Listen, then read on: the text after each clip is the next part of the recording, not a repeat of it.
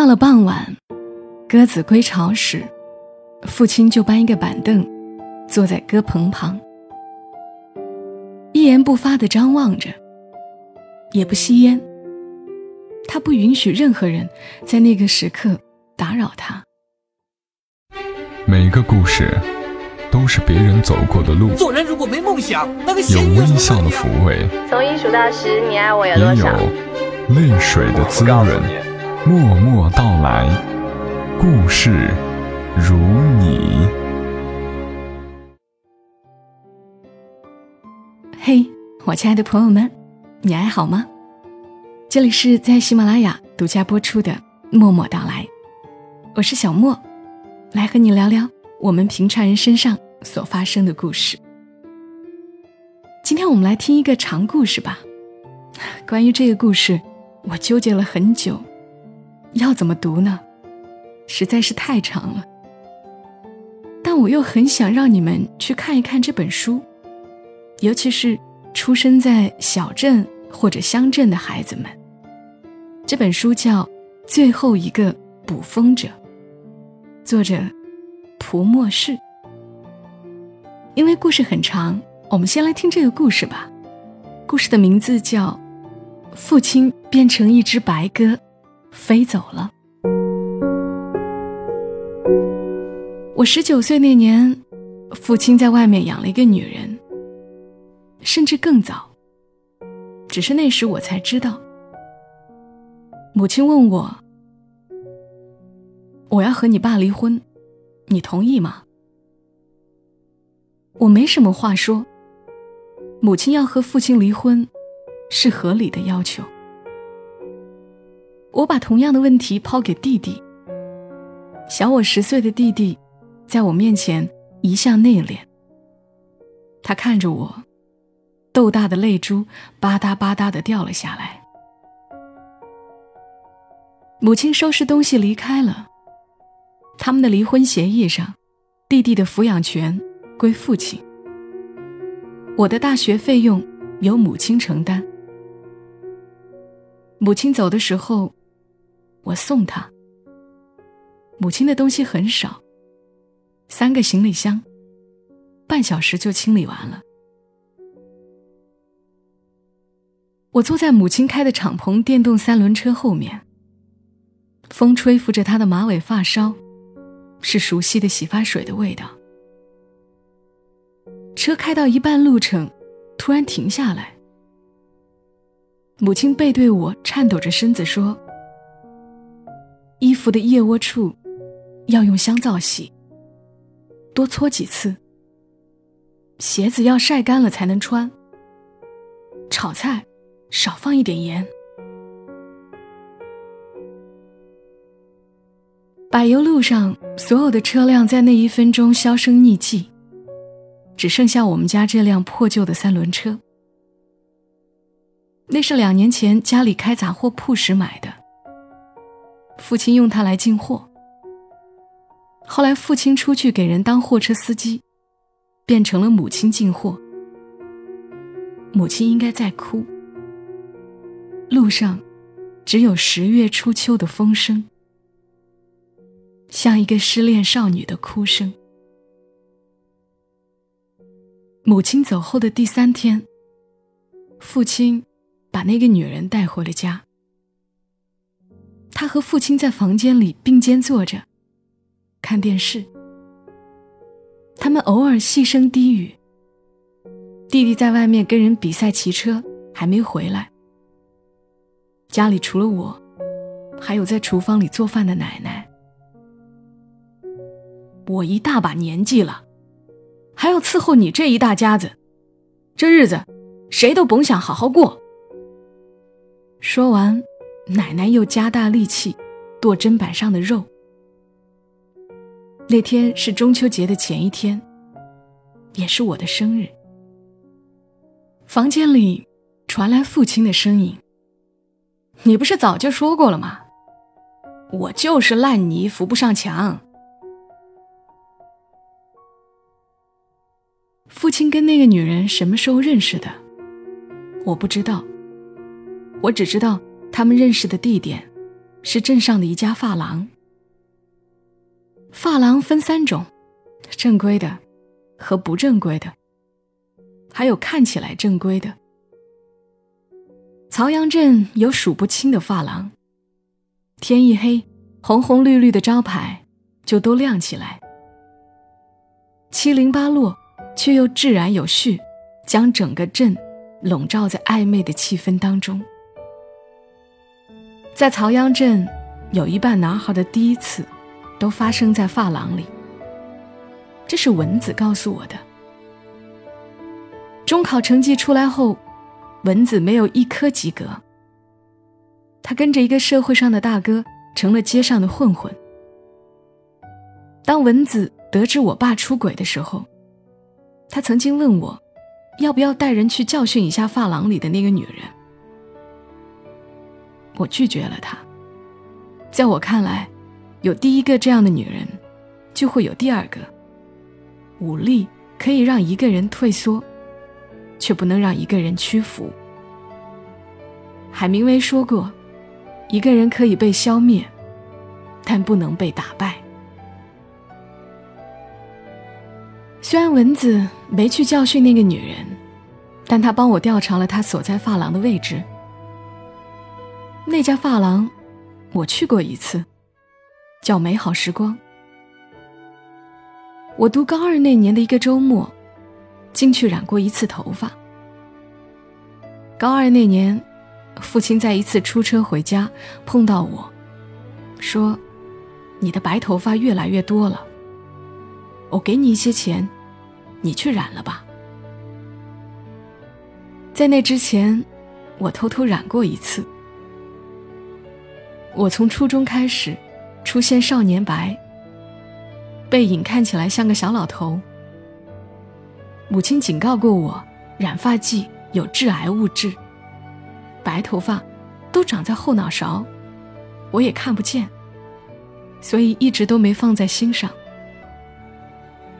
上了高中，走在路上，总感觉有人在背后盯着我的后脑勺。我节省了一个星期的生活费，跑去染成了黑色。回到学校，再也没有被人窥视的感觉。父亲给我的钱足够我染两次头发。我挑了一个周末去了那家发廊，里面有三个女人。给我洗头的那个女人，力道很温柔。在我染完头发的那个星期，母亲打电话给我的班主任。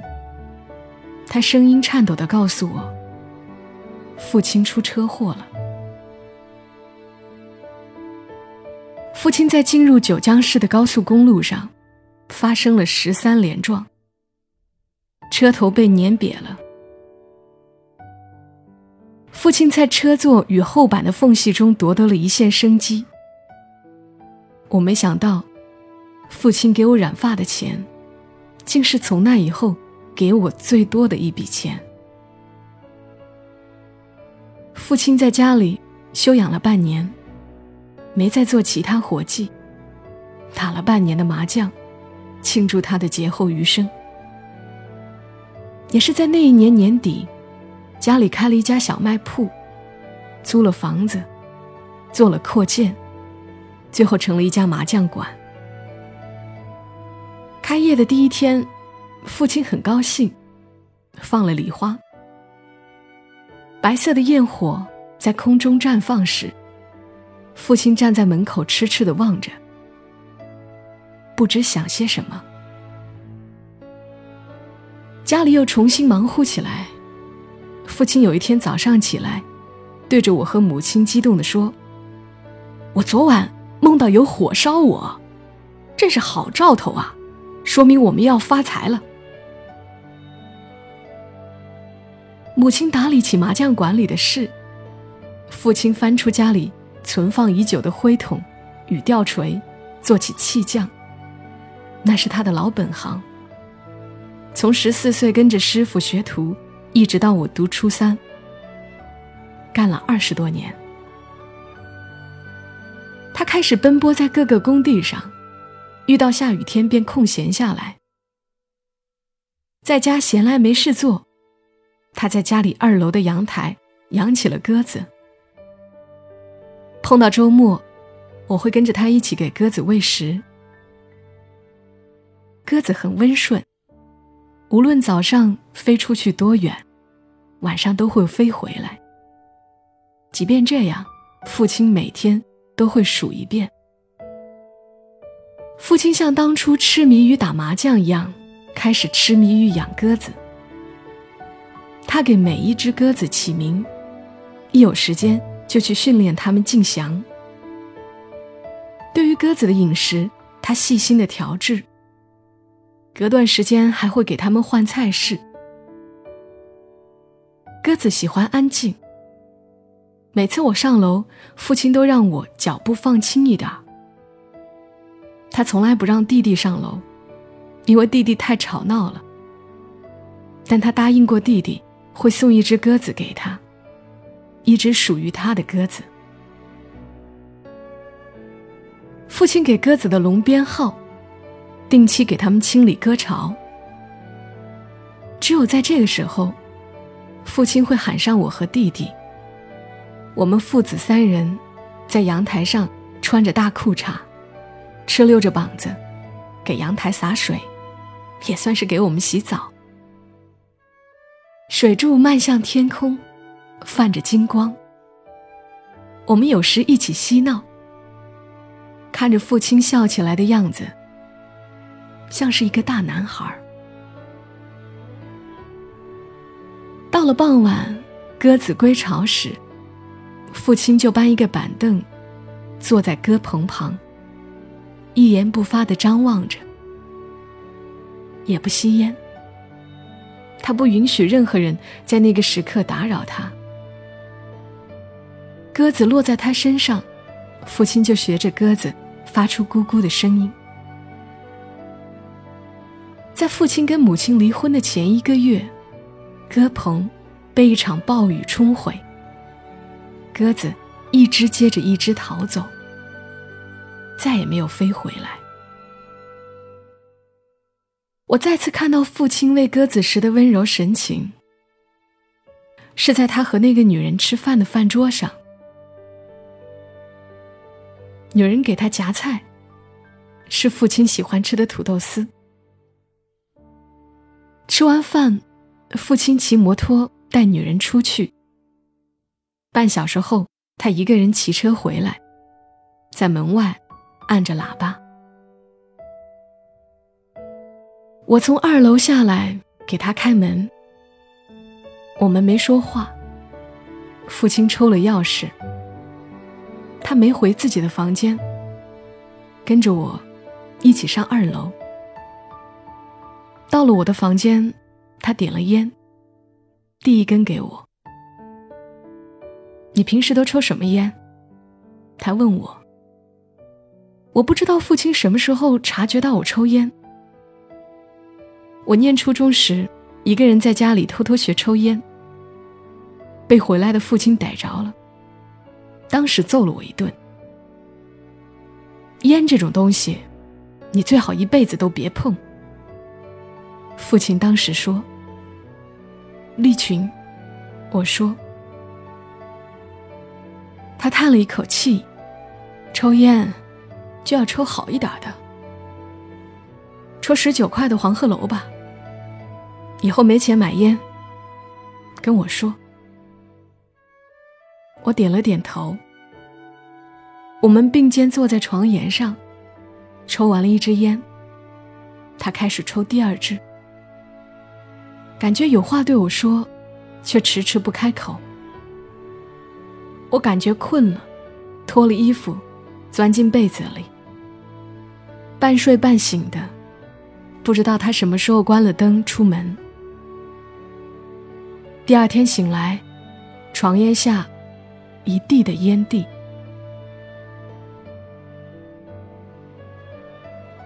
当父亲第三次将那个女人带回家，并在家里过夜后，他顺利成了邻里饭桌上的谈资。精神一向有些失常的林姨。早上在他家后院刷牙，高声嚷着：“哟，这不是叶海的二老婆吗？我也算没白活呀，竟然明眼看到了。”奶奶洗完衣服，正从塘边回来，她像是被人用木板重重捶了一下他的腰，提着衣桶往前一个踉跄。洗好的衣服倒了一半在地上。据林姨后来在牌桌上说，奶奶一直没抬起头来，勾着背，将衣服一件件捡起来，回到池塘边，又洗了一遍。一夜之间，所有的人，包括七十岁的老人和刚会说话的小孩都知道。父亲在离婚后一个星期不到，就把情人带回了家。这件事最后传到了住在老家的父亲的爷爷耳朵里。他拄着拐杖来到我们家，在大堂正襟危坐的等着父亲的到来。父亲当晚没有回来，第二天他又来了，并且打电话。通知父亲的二叔、三叔。父亲得知讯息后，一个人骑着摩托车从镇上回来。刚进屋，就被几个老人团团围住。父亲的爷爷使出全身的力气，用拐杖敲打了一下父亲的脚跟。他做事要上前敲打父亲的头部时，被父亲的二叔拉住。你个不孝子，你把祖宗的脸都丢干净了，你还有脸回来？父亲低着头没说话。你爸死得早，就没人管得住你了。你听听外人都说你什么？我这老脸往哪里搁啊？让我死了算了。父亲还是没说话。父亲的爸爸，我没见过。他在父亲十几岁时就死了。我也从来没听过父亲讲起爷爷的事儿，只在每年清明节扫墓，看到爷爷的墓碑上刻有我的名字。父亲任打任骂，就是不提那个女人的事儿。天黑的时候，父亲骑摩托车。把爷爷送回去了。那天夜里，父亲急匆匆收拾行李，没打一声招呼就走了。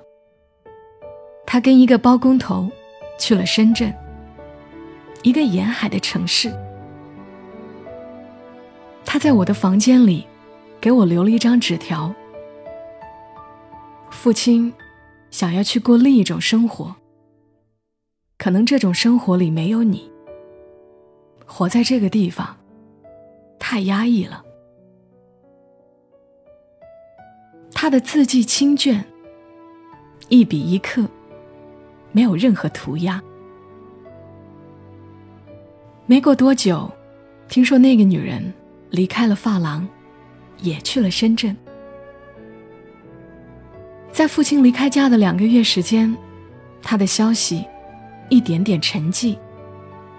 到十二月中旬，我接到一个来自深圳的陌生电话。第一次我挂掉了，又打来第二次。我接听后，父亲在那头用低沉的声音说：“是我。”他算准了我那天会从学校回家。你能给我寄点冬天的衣服？到这里吗？我说，好。我把地址发你。你最近在学校，生活还好吧？我说，还好。沉默半晌，我们都不知道聊些什么。我再跟他确认一遍要寄的衣服。挂了电话。在那之后。我没给父亲打过电话，他也没有打给我。那年除夕，父亲没有回家过年，他给奶奶汇了一笔钱，是他两个月的工资。新年伊始，父亲的三叔来我家做客。他通过在深圳那边工地上的熟人，得知父亲跟那个女人租了一间房，在工地的附近。女人每天给父亲送饭，隔几天就会有土豆丝儿。他们过着小两口的生活，像新婚夫妻一样。兴许是酒喝多了，说到最后，他的语气露着一丝向往。想要再说些细节，被奶奶的两声干咳打断，生生咽了回去。我再次给父亲打电话时，发现他换号了。蚊子打电话告诉我说，那个女人回来了，重新开启了发廊。他看到她跟一个男人挽着手逛街。我抽出一个周末回家，隔着五十米，远远的观望着发廊里的动静。到了傍晚，女人从里面出来。十分钟后，开来一辆黑色奥迪，我以为父亲买彩票中头彩了，正要上前，车窗摇了下来。那个男人，不是父亲。蚊子来找我，问我看到我爸没。我摇头。蚊子看我一脸沮丧，说：“走，我去教训教训他。”说完，拉着我往街上走。我说：“算了，我们还是回去吧。”我想回去。蚊子死拽着我说：“你他妈就是怂，从小怂到大，这世道。”怂人是没有活路的。我们进了商场，找了一圈，没看到那对男女。回去吧，我说。去地下车库，蚊子说。我跟着他去了地下车库，蚊子让我找出那辆车。找到后，蚊子让我站在角落里，他用围巾遮住脸。一个猛冲，上前踢碎了奥迪左边的后视镜。整个停车场响起警报声。蚊子转到右边，又一脚踹到右边的后视镜。警报声一阵盖过一阵。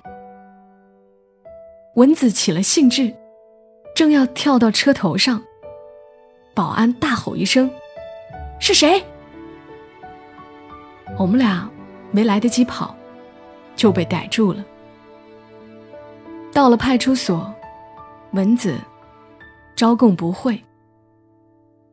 在路上，他就交代过我，说我只是恰好路过。他还拍着胸膛说，有人会来捞我的。警察似乎认得他，戏谑的笑着问他：“为什么砸车啊？”他说。心情不好，你跟钱过不去啊？全赔！警察说。审问我时问我，你呢？也是心情不好？我说，不是。这是你新带的小弟吗？警察转向蚊子，抓错人了，我不认识他。蚊子说。奥迪男和那个女人。这时恰好赶到，我看向那个女人时，她刻意躲开了我的目光。这俩人砸了你的车，你们认识吗？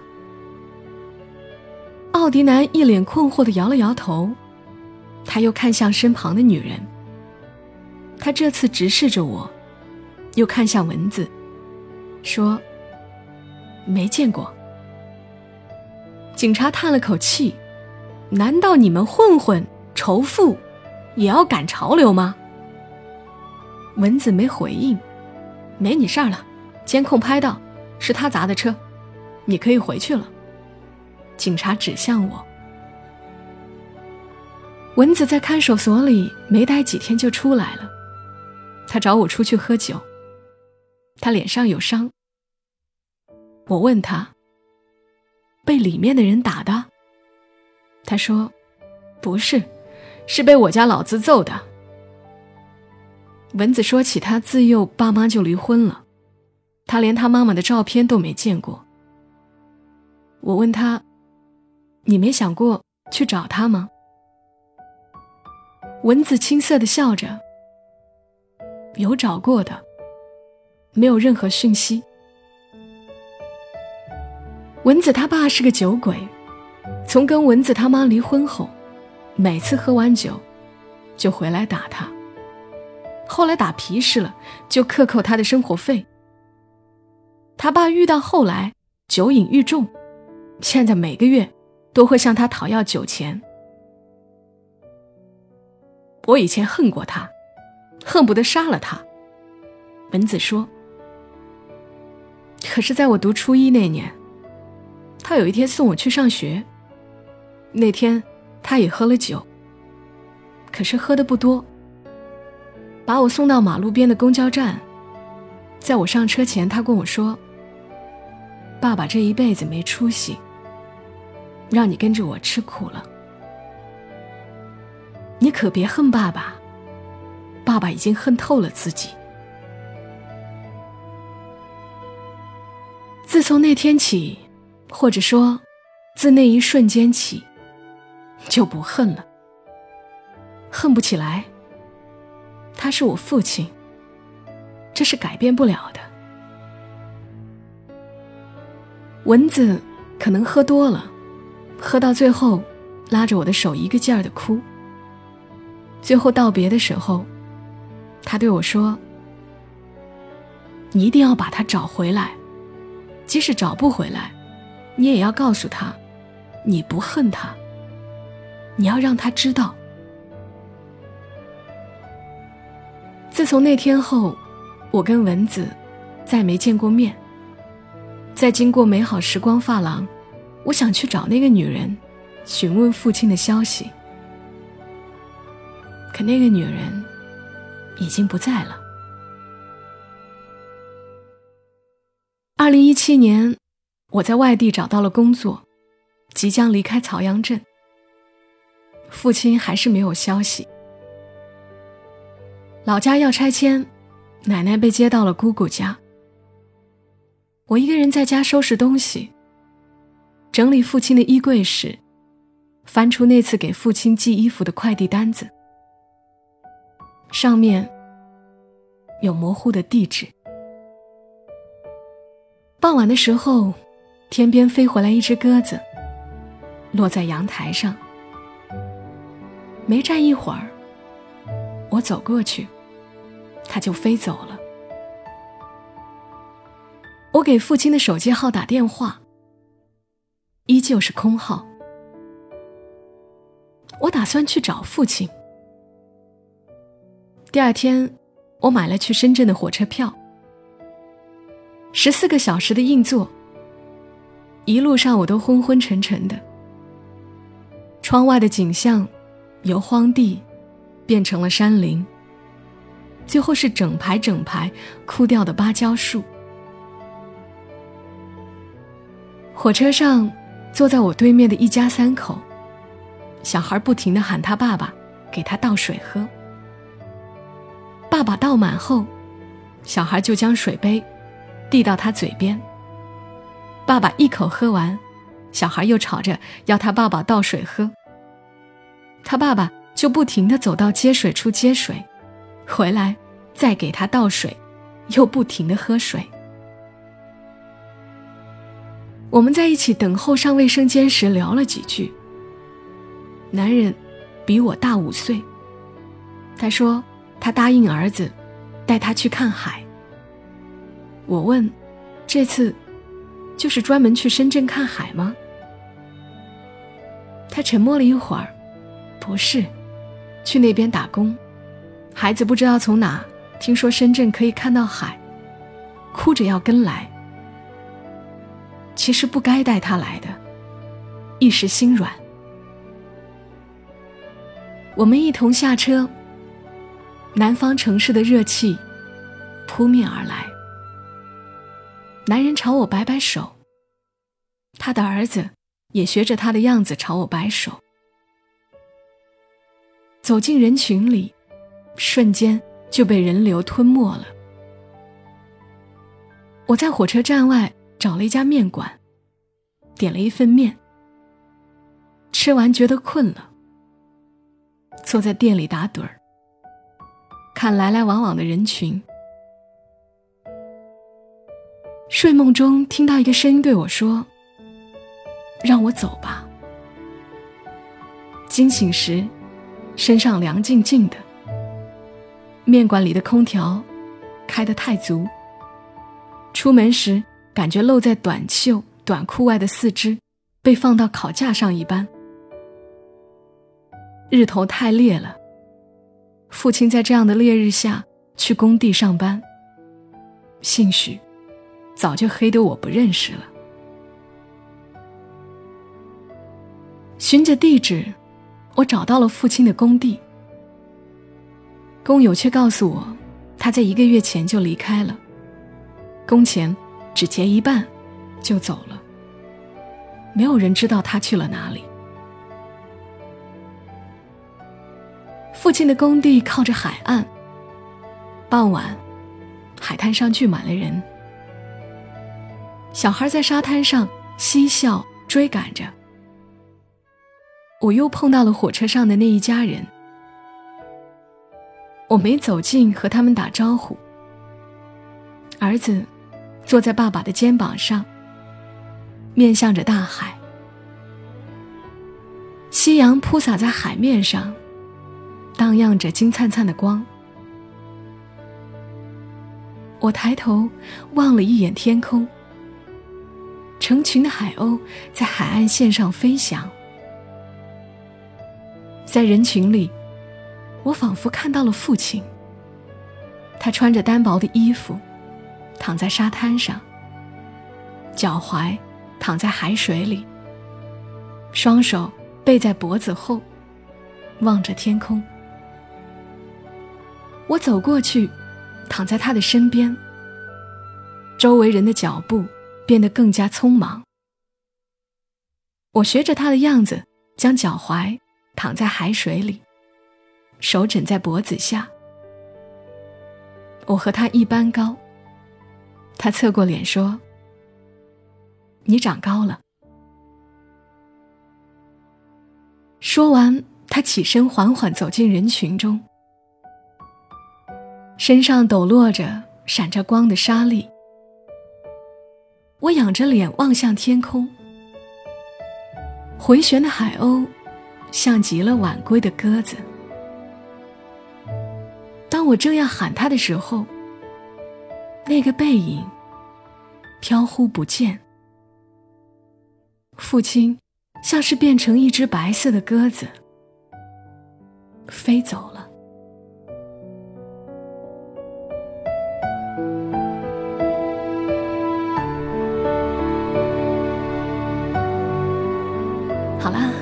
故事，作者只写到这里。读到最后，或许你也想问一问：叶海的父亲到底在想些什么？但是故事最后到底怎么样？他是否见到了他的父亲？作者没有交代，倒是幻想出了一幅父亲说“你长高了”的画面。就是这幅画面。一下子把我感动到了。我很高兴，故事中的叶海，在心里和他的父亲和生活和解了。原谅，并不值得原谅的人，好像真正轻松的，反而是自己。而叶海的父亲，好像也有一点点理解他了。他虽然做了父亲，却还是一个向往自由的大男孩。听故事的时候，你可能都想不到，作者蒲默氏其实是一个才二十二岁的男孩。谢谢他写下这么动人的故事，用如此克制的笔触，而且读他的故事特别流畅。如果你喜欢他的故事，喜欢他的文字，推荐你去关注他的书《最后一个捕风者》。今晚的节目就陪伴你们到这儿。更多节目信息可以关注小莫的公众号“默默到来”，可以在里面看到文字版。沉默的默，娓娓道来的到来，或者直接搜索 ID“ 默默到来”的全拼幺二七幺二七。我们下期声音再会吧。小莫在长沙跟你说晚安。晚安，愿长夜无梦，在所有夜晚安眠。晚安，望路途遥远，都有人陪伴身边。想说的话都没有说完，还是会有些遗憾。这一生有些短，晚安，晚安。在醒来之前，我才会说出再见。晚安在天亮之后，那是非与你无关。如果你喜欢这期节目，麻烦你帮忙转发到朋友圈，让更多的人听到。小莫在这儿，谢谢你。